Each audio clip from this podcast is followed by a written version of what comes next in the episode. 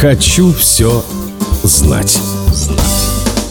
В начале 1970-х годов автогонщик Тони Ланфранки несколько лет подряд побеждал в британских гонках Барк за рулем москвича 412. Дело было в том, что в этих гонках машины делились по классам не по мощности двигателя, а на основе цены. Москвич стоил дешево, и конкурировать с ним в ценовой категории могли только совсем уж детские машинки. Так что Ланфранки даже не напрягался, ездил со включенным радио и выставленный в окно рукой.